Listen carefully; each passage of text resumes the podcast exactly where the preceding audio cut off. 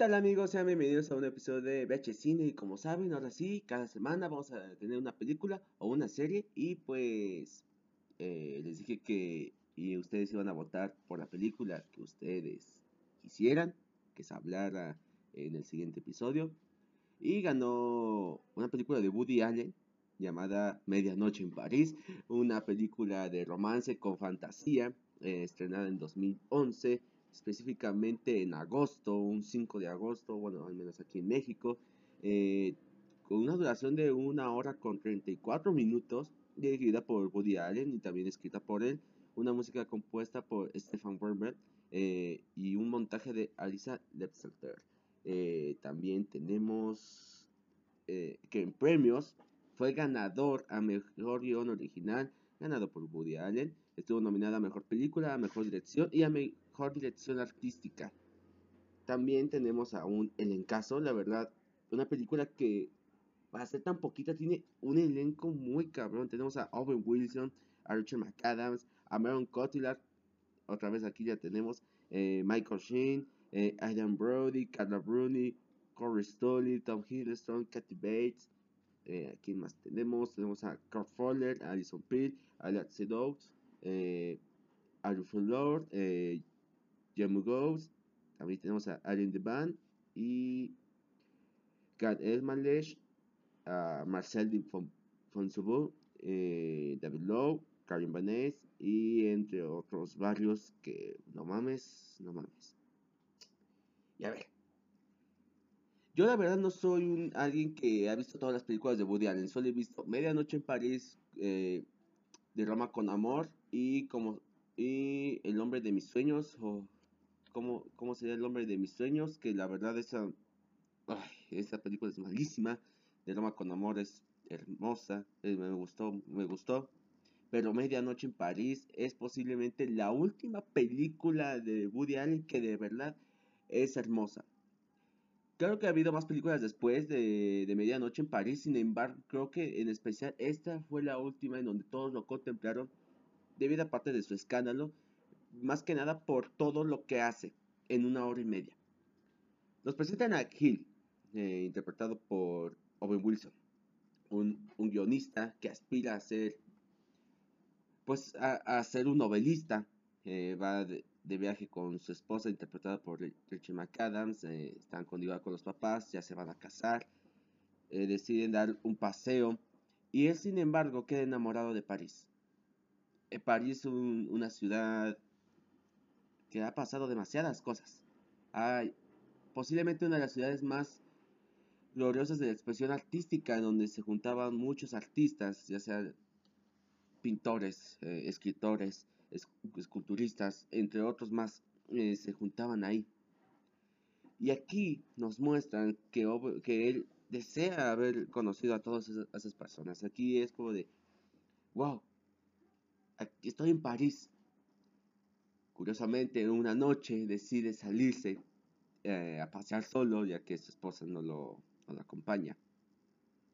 Y va caminando y de repente se queda esperando. Se queda esperando y llega un carro de aquellos, de aquellos viejos tiempos. Y curiosamente se encuentra a Scott Fitzgerald. Para los que no lo conocen, es, una, es un escritor de los más importantes posiblemente interpretado por Tom Hiddleston, al igual que se eh, encuentra con, con, su esposa Zelda de, de Scott, y se quedan hablando, y se da cuenta que de repente viaja en el tiempo al pasado, y empieza a conocer a todas las personas, empieza a conocer no solo a Fitzgerald, empieza también a Josephine Baker, eh, también empieza a, a ver a varios personajes en todos estos viajes, por ejemplo, hay una escena muy bonita que a mí me gusta, que creo que es igual al principio, no sé muy, no en, todo, en su primer viaje, o tal vez en el segundo, donde está con Salvador Dalí y con Luis Buñuel y creo que con Cole Porter hablando, hablando, simplemente practicando. Empiezan a hablar sobre arte, pero al mismo tiempo empiezan a hablar de cómo son, de por qué esto, de por qué aquello y es una escena muy bonita. No, no porque. No por la conversación, sino porque te muestran a otros personajes siendo mamadores, ¿saben? No, no, a cada personaje artístico que nos presentan, a la mayoría nos los presentan como arrogantes, eh, egocéntricos, nos los presentan hablando de su, de su arte como si fuera la maravilla. Y es que sí, su arte era la maravilla, era lo mejor que se podía ahí. Tal, vez eh, hay personajes como, como el personaje de Kathy Bates que interpreta a Gertrude Stein, también una, una escritora muy importante, que incluso Hill le enseña su obra, que es muy chistosa esta. Eh, Hill le enseña su obra y, e, ella decide, pues, eh, o sea, empezar como a editarla, decirle, corta esto, empieza a decir, empieza a ver una relación a ir como de, de, profe, de alumno y profesora muy, muy cagada. Salvador Dalí, una amistad que se empieza, que empieza rara en donde, en donde Owen Wilson dice, estoy con Salvador Dalí. Bueno, este, Hit, ¿no? Eh, estoy con Salvador Dalí, estoy hablando, estoy hablando de esto. Estoy con Luis Buñuel, uno de los mejores directores españoles del mundo. Estoy con Josephine Baker, estoy con Pablo Picasso. Hay una escena con Pablo Picasso, con Juan Belmonte. Fue Juan Belmonte, si no mal recuerdo, era era eh, ¿cómo se llamaba ese de los toros? Bueno, eh, torero, torero, eh, y de los más famosos, igual de español. También tenemos a Ernest Hemingway, eh, no, no, no, no, me acuerdo muy bien, pero otros de los escritores igual muy importantes. Y, es muy chistoso, ¿saben? O sea, es muy chistoso como de repente pasan esa, e, esas situaciones en donde vamos conociendo a, a varios personajes me metí a ver cuántos personajes artísticos aparecen. Según por lo que leí, hay 20 personajes. 20 personajes artísticos importantes ahí. Cada quien en su forma de expresión y de arte. Y, y, creo que esa es la magia de la película como tal. Claro que hay un tema principal que es el de Gil, que conoce a Adriana, eh, la musa de no solo de un artista, de varios artistas.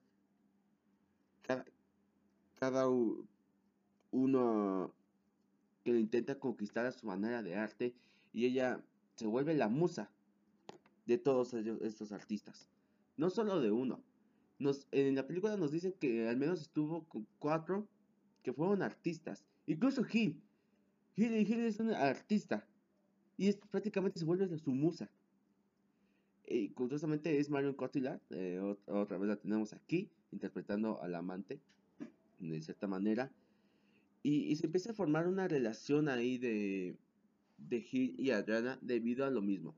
Eh, ella la ve muy diferente conviviendo con estos artistas, pero tampoco le parece sorprenderle a, a ellos. Ya sabe cómo manejarlos, son extravagantes. Ellos van a pensar más que en ellos mismos que por ella. Y Gil es, es lo contrario. Gil de cierta manera, a pesar de que sea una persona artística, empieza a conocerla. Se empiezan a conocer, empieza a ver que Gil no es así.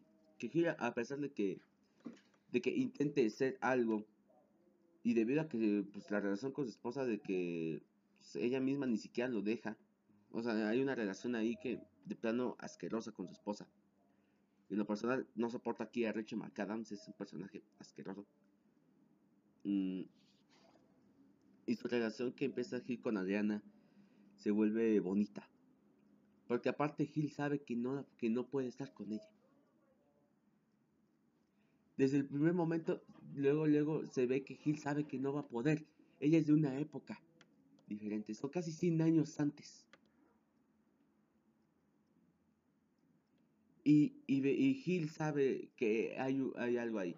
Incluso ellos dos viajan más atrás en el tiempo, casi otros 100 años antes, en donde ve a otros artistas y en donde curiosamente Adriana decide quedarse ahí. Y Gil ya se iba a quedar en París en, aquel, en aquella época donde estaba Salvador Dalí y todos estos, personajes. Pero decide no hacerlo porque sabe que no pertenece ahí. En cambio Adriana, Adriana perdón, eh, decide estar ahí. Y curiosamente eh, tiene un final que es Adriana porque no, no cambia su, no cambia algo, no tiene un giro. Regresa de nuevo a ser la musa de otros artistas. Ya que no creo que se encuentran a, uno de los, a varios, a dos filósofos hablando, no me recuerdo sus, nombres, creo que era un filósofo y un pintor hablando, platicando, están hablando y ella se, se empieza a platicar con ellos y los dos intentan conquistarla al mismo tiempo, cada quien hablando de lo suyo. El personaje de Adriana es, es algo no complejo, sino triste, porque no hace el, un cambio. Porque aparte se queja de lo que son los artistas, pero al mismo tiempo no hace ese cambio de que de, de, eh, en su persona, es decir, ¿por qué tengo que ser la musa de ellos? No se lo pregunta y no busca responderla. Algo muy, muy triste en lo personal para mí. El cambio Gil tiene un final más feliz. Debo decir que aquí esto ya tiene spoilers, ¿eh? les acabo de spoiler prácticamente el, final de un personaje. Así que si no la han visto, uh, está en HBO Max. ahí la pueden ver. igual las otras películas de Woody Allen que estén ahí. Las demás no tengo ni idea, no he encontrado ninguna. Y creo que en Netflix no hay ninguna de Woody Allen.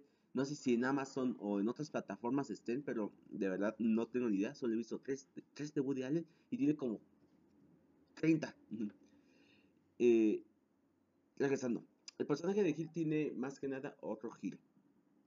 Eh, Rachel se encuentra con varios amigos, con alguien con el que quería hace mucho tiempo.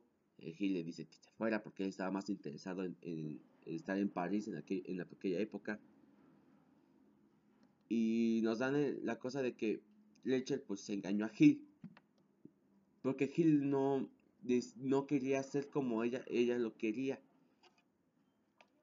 Y eso es algo muy importante que igual dice, está en, la película, algo que, un mensaje que a lo mejor no es el principal, pero te lo deja ver en donde dice, no tú no debes cambiar por una persona. Esa persona te debe amar por lo que tú eres algo que nos deja la diferencia entre Inés y Adriana. Inés quiere cambiar, cambiar Gil, quiere, quiere volverlo alguien, alguien interesado en todo tipo de arte, pero Gil sabe que no le interesa todo el tipo de arte, quiere, quiere, que Gil aprenda miles de datos, pero él no quiere aprender miles de datos, él solamente quiere escribir una novela y ser alguien exitoso, alguien que él quiere ser. Inés no lo deja. En cambio, Adriana Adriana desde el principio dice, escribe, haz lo que tú quieras hacer, hazlo. Esa es la gran diferencia que nos marcan en esta película. A pesar de que sea una película de fantasía en donde, curiosamente, no tienes ni puta idea de por qué te, de por qué puedes regresar al París de, de aquella época eh, del, siglo XX. Porque no hay una razón. Es más, no, ni siquiera te dicen de si, si de verdad eh, pasó. ¿Sabe? A veces parece un sueño. Parece algo que no te lo querías. Y, y no te dicen si, fue realidad o fue o no. Si, eh, si existe portales o no, no te, no te explican nada. Solamente te dice, esto pasa, esto pasará y esto sucederá y lo que sucederá, sucedió y así, así, así. No, hay, no, no te tiene que explicar nada, porque tú solito vas, vas emocionándote. Y luego hay referencias muy importantes. Eh, hay una escena en donde Gil empieza a hablar con Luis Buñuel y le dice, oye, deberías hacer una película en donde, en donde todos estén encerrados y no puedan salir de, de la sala. Y Luis Buñuel pregunta, ¿Y por qué no salen? Y le dice, no sé. Y curiosamente es una referencia al Ángel Exterminador de 1974, si no me equivoco, de Luis Buñuel. Una película posiblemente de las más importantes mexicanas. A pesar de que Luis Buñuel no es mexicano, pero ahí está. Tenemos también eh, lo de Salvador Dalí y Luis Buñuel, que pues ellos hicieron un perro andaluz. Creo que incluso hay una referencia ahí cuando me están hablando esos esos dos junto con con Cole Porter, si no me equivoco, o con o con Ernest Hemingway, no, no me acuerdo muy bien quién era ese, ese tercer personaje que estaba con ellos, pero están cagados de la risa. Yo me yo, yo, yo disfruté demasiado esa esta película. Porque tiene todos los elementos. Y la verdad, para que solo tenga hora y media de trabajo, es, es, está muy cabrón, la verdad. Posiblemente otros directores le hubieran sacado dos horas y media a esta película. Explicarte el por qué puede viajar, explicarte las razones de por, de por qué Gil le, le, interesa tanto este, este amor. Porque aunque sí sabes que ama toda esta parte de París y su arte, al final tampoco te dicen mucho. No te dan tanta información de los personajes. No te dan tanta información de Gil, de dónde vino, por qué se hizo guionista, por qué ahora quiere ser escritor. Adriana tampoco te dicen de dónde salió, tampoco de Inés. Obviamente de los, de los personajes, de los demás personajes, pues son artistas que todos ya conocemos. No, no hay como tal algo que que te explique las situaciones y aún así es increíble. Incluso el detective, el, la parte del detective interpretado por Gad Malek eh, eh, está muy cagada de que como igual se mete al coche o cómo se mete a otro coche y termina en aquella época y nunca más regresa. Él sí se queda en París. Y, y, se queda de una manera muy chistosa, la verdad. Es algo muy, muy, muy chistoso. Eh, y en serio, esta película tiene, creo que es posiblemente los mejores guiones de Woody Allen. No digo que el mejor, pero sí de los mejores. También hay otras películas como Manhattan eh, o María y sus hermanas. Hay, varias películas que creo que posiblemente sean más importantes para Woody Allen. Sin embargo, aquí siento que es sorprendente porque nadie más había hecho como tal algo de esa manera. Explorar una época en específico con todos los artistas y un güey queriendo ser uno igual a ellos. No hay nada más que decir. Y como decía, el final de Gil es muy bonito. Porque no se queda ni con Adriana, no se queda ni con Inés. Se queda con Gabriel. Si no me equivoco. Eh, sí, Gabriel cuando antes de que antes de irse de nuevo a París pasea la tarde compra un libro curiosamente Gabriel está se lo compra. Y después de su viaje uh, después de su último viaje de despedirse de Adriana de decirle a la chingada también Inés se encuentra Gabriel y empiezan a platicar. Y se quedan hablando de, de, de, arte. De, de, un libro, de un libro de Gertrude Strange, si no me equivoco, se quedan, se quedan hablando. Y, ahí es donde te dicen, en cualquier momento vas a conocer a la persona indicada. Y es un final muy bonito, aunque no nos dicen si se quedan juntos o no, parece que para allá va ese final. Es una película de verdad, de verdad muy bonita, donde te muestra amor, te muestra arte te muestra el arte del amor. Qué mamada me acabo de decir, pero es, es lo que de verdad dice. Es una película de verdad muy importante que todos debemos ver. En cuestión de fotografía y dirección artística, posiblemente de las mejores que estaban en ese año.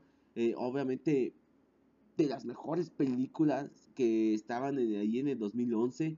Es una película muy importante en muchas cosas. Debes, podemos aprender de ahí, de, de manejo de guion, de manejo de cámara, toda la fotografía, composición, eh, es algo sorprendentemente artístico. Y curiosamente, esa película se trata sobre arte. Entonces, era obvio que el arte es, era lo más importante ahí.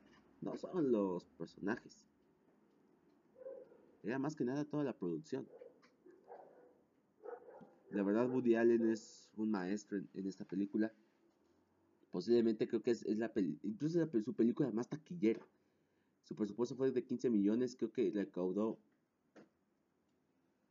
eh, por 10 esa, esa, cantidad. O sea, o sea eh, eh, es increíble cómo esta película llegó a todo el mundo. Y posiblemente es la película más conocida de Woody Allen. Y posiblemente el último logro más exitoso de Woody Allen. A no ser que después nos sorprenda, pero no sabemos. Así que Si un día quieren interesarse por un director ya consagrado, un, comediante, porque, pues Woody Allen es un estando pero aunque no lo crean. Este personaje llamado Woody Allen ha creado cosas hermosas. Y una de esas cosas hermosas es Medianoche en París. Y con eso nos despedimos el día de hoy. Muchísimas gracias por haber escuchado este episodio. Espero que les haya gustado. Eh, en serio, si no la han visto, vayan a verla. Está en HBO Max. Una hora y media. Una hora y media. Una hora y media no es nada. A comparación de otras películas de las que hemos hablado acá. Así que vayan a verla. Disfrútenla.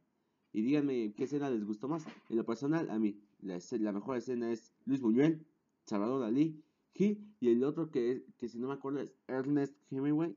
No, más, no, no sé si estoy pronunciando bien el apellido, no tengo ni puta idea. Pero ha sido de lo mejor que he visto de, de varias películas en sus manejos y muchas cosas más. Así que esa es mi mejor escena. Ustedes díganme a cuál, cuál les gustó más. Y creo que con eso nos vamos. Eh, ya saben, si estás en tu plataforma favorita, pícale en seguir para que no te pierdas ninguno de los episodios que están aquí. Eh, ya, como saben, vamos íbamos a acabar en el episodio 50, pero debido a ciertos atrasos, vamos a acabar hasta el 60. Todavía faltan como 13 episodios más para que acabe la primera temporada, así que 13, posiblemente unas 3 series más y otras 10 películas más. Eh, muchísimas gracias por haber escuchado este episodio. Buenos días buenas tardes, buenas noches. Me pueden encontrar en Instagram como javi.romero. Y nos vemos la siguiente semana con una película más. Eh, Cine.